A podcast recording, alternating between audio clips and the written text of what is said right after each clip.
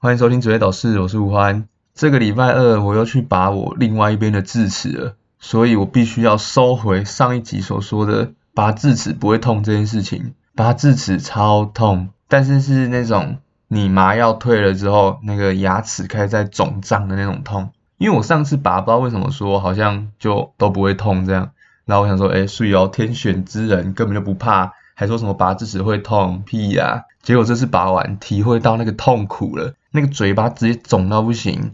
然后大家不是说，哎，吃饭就慢慢吃这样子，屁，怎么可能？我跟你讲，就是把那个饭放你嘴巴里面，然后你是用喝的，根本不是用吃的，你就是用吞的，把那个饭吞下去这样子，超级痛苦的。所以我就觉得，除非你真的有必要，就是说可能你智齿会发炎啊，或是怎样子。不然真的不要去拔智齿，超可怕的。而且你在那个拔的那个过程中啊，你会有一种你不会痛，但是有一种恐惧的痛，你知道吗？就是说你好像，好像那个医生就拿那个铁锹要把你的那个上颚给扯下来了，这样。所以真的是好可怕的。诚心建议各位，如果不是必要的话，不要去拔智齿。好，那这集我可能会上的比较晚一点，因为我是。礼拜五的早上、中午才开始录音，因为我前几天真的太不舒服了，不然我通常都是前一天会录啦，所以这一集的上片时间会比较晚一点。好，那我们进入紫微斗数的部分。第一位朋友是 J I E V V V，他说很多都想知道感情、婚姻、事业、子女有哪些需要特别注意的，然后是一九八六年六月七日丑时出生。哎呦，这位姐姐跟我差一天生日哦。好，那我们稍微讲解一下。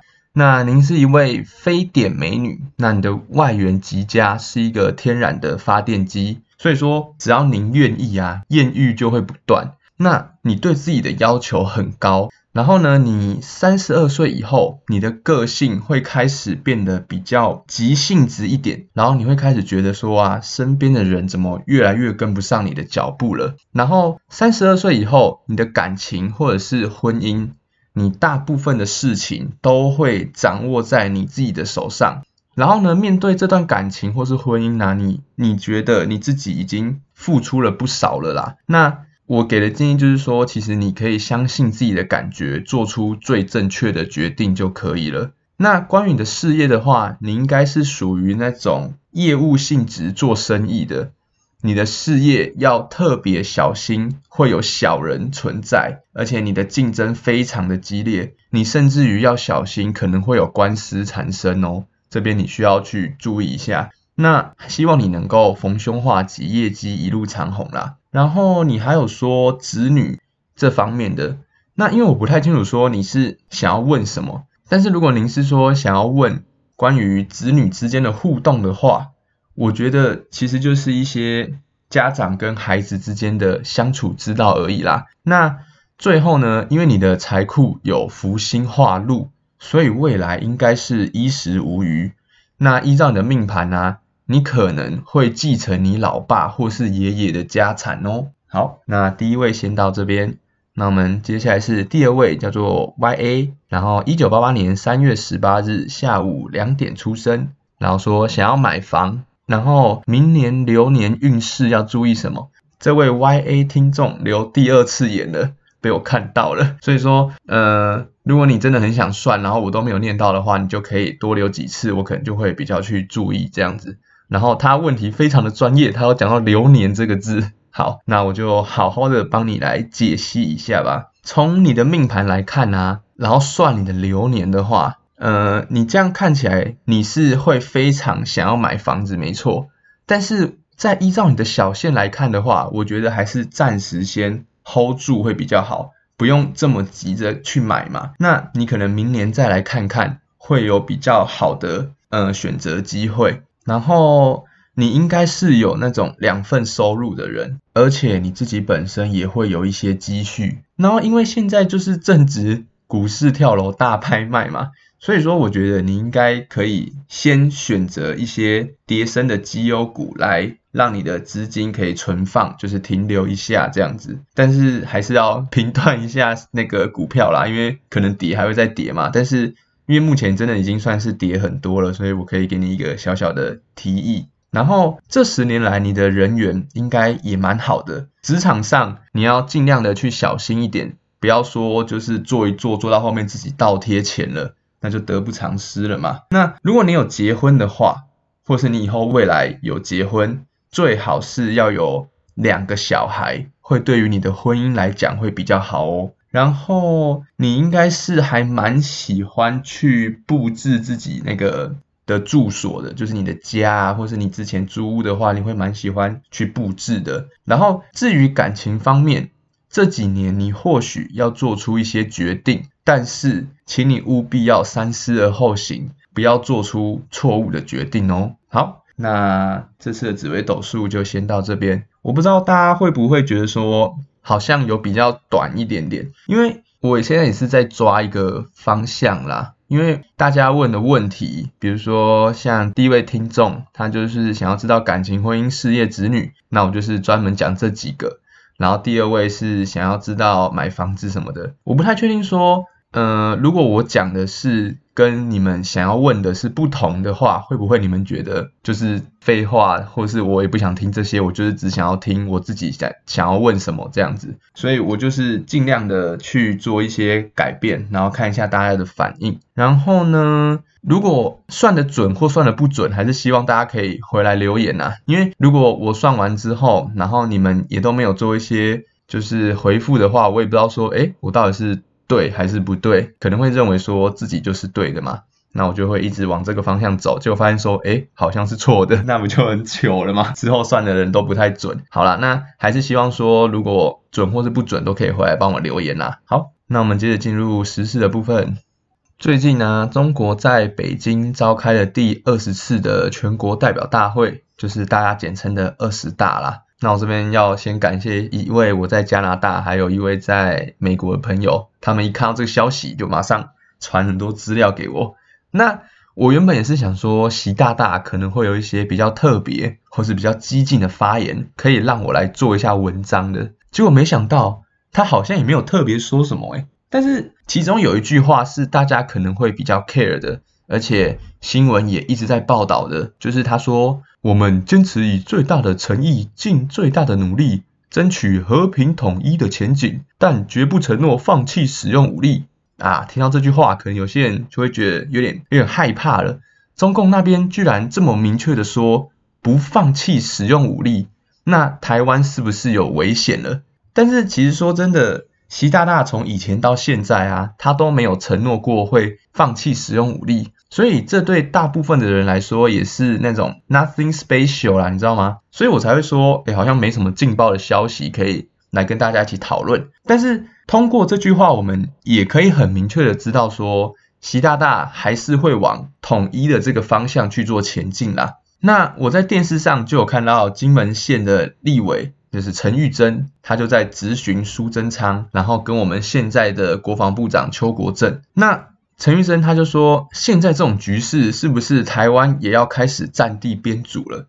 邱国正也说：“这是他从军四十年来两岸关系最严峻的时候。”但是，到底要不要公布战地编组呢？邱国正跟苏贞昌也是在那边哎推来推去，推来推去这样子。那我们就先来小聊一下战地编组这个东西。哎，其实这个东西也是我最近才知道的。还记得说前几集好像是第一集吧，我就有跟大家提到说女生可能也要当兵这件事情吗？我后来才发现说，以前在金门女生是真的要当兵的，而且曾经的金门啊，只要你是十六到三十五岁未婚，都是要加入自卫队接受民防训练的。那训练的内容不会因为你们是女生就轻轻的这样子带过去哦，他的训练也是很严厉的，跟现在当兵一样，就是一样会有着装粗糙。射击、刺枪术、五项战技、攻山头，这些都是无可避免的。那你可能敬礼的时候啊，你的手臂没有打直，就是直接给你一棍这样，砰，直接这个敲过去。那你们也不要想说会有什么想要有什么造型之类的，你的头发会被修剪成那个太保头，我不太知道怎么形容，反正就是你们大家可以把那个刘海全部这样往后梳这样子。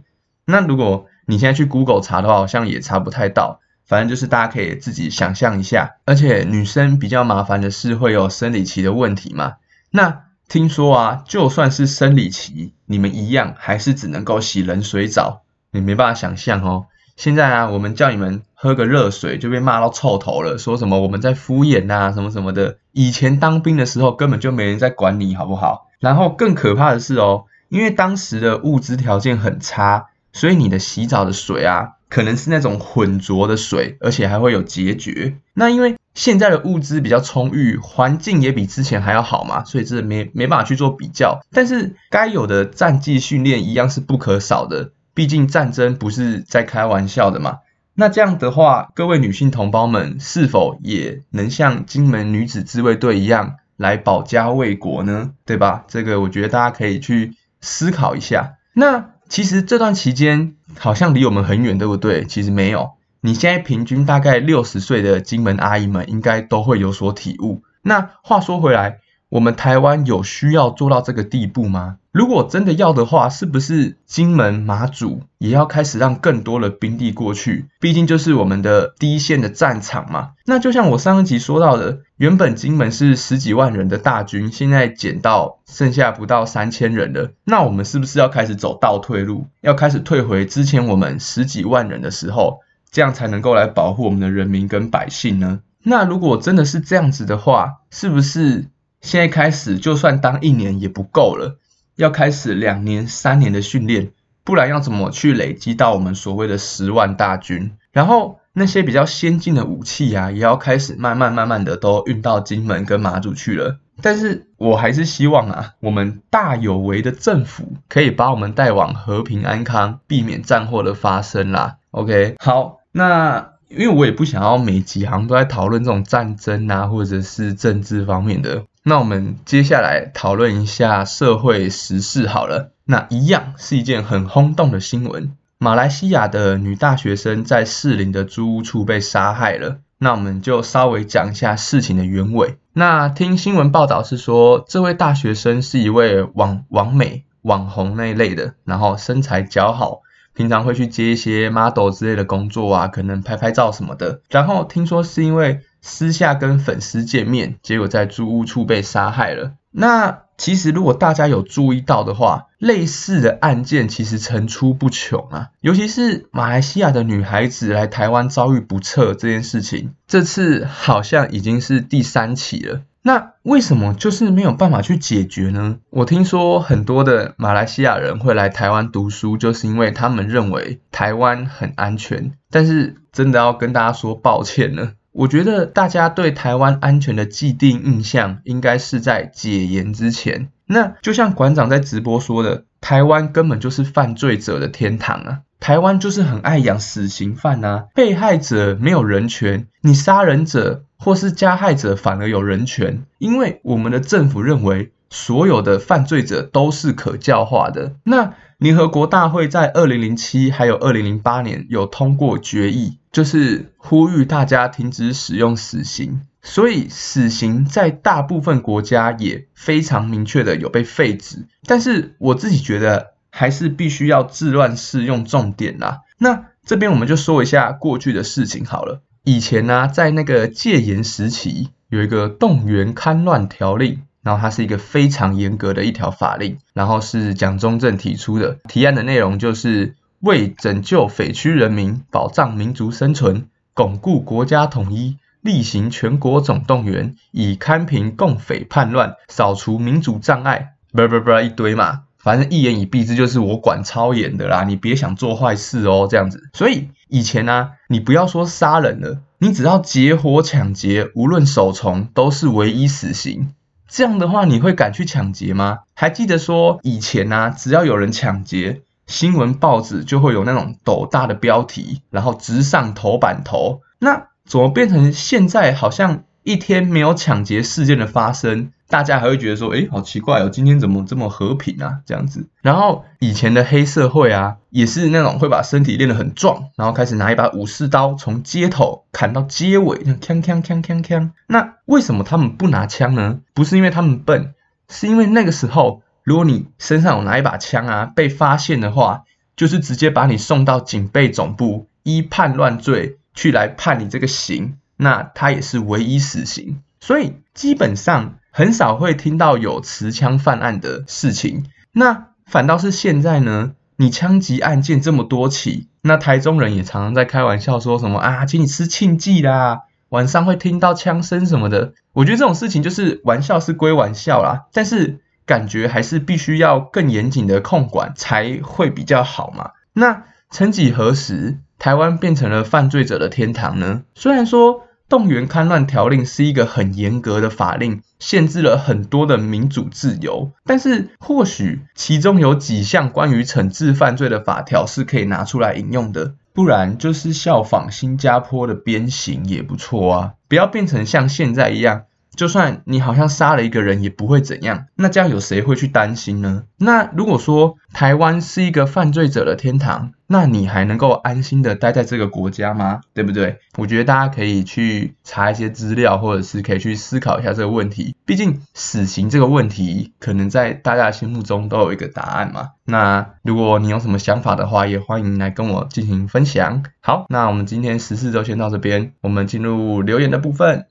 哎呦，这次留言好像有比较多一点哦，果然上次讲那个没有留言还是蛮有用的。好，那我们第一位是苏菲，然后她说声音很有磁性，超好听，很喜欢听你分享时事，男生分享紫薇也超酷的。然后下面是他的紫薇斗数，那非常感谢苏菲的称赞啊。然后谢谢你喜欢听我分享时事，如果喜欢的话，一样可以每周五都进行收听。然后你说男生分享紫薇也超酷的，很谢谢你。然后因为我现在功力可能也没有这么高深啦，如果你们还是觉得准的话，或是相信我的话，我也会尽量去帮你们去算你们的命盘的。好，谢谢。然后接下来第二位是点 C，他说赞，你台语念得很好诶。我发现说我的那个台语是不是我的流量代表啊？那如果大家喜欢的话，我可以尽量多讲一些台语。安内厚唔厚啊？好，算了。好，那接下来是阿姆太郎，他说上次忘记留言啦，这次赶快来留言支持一下。最近股市赔一堆钱怎么办？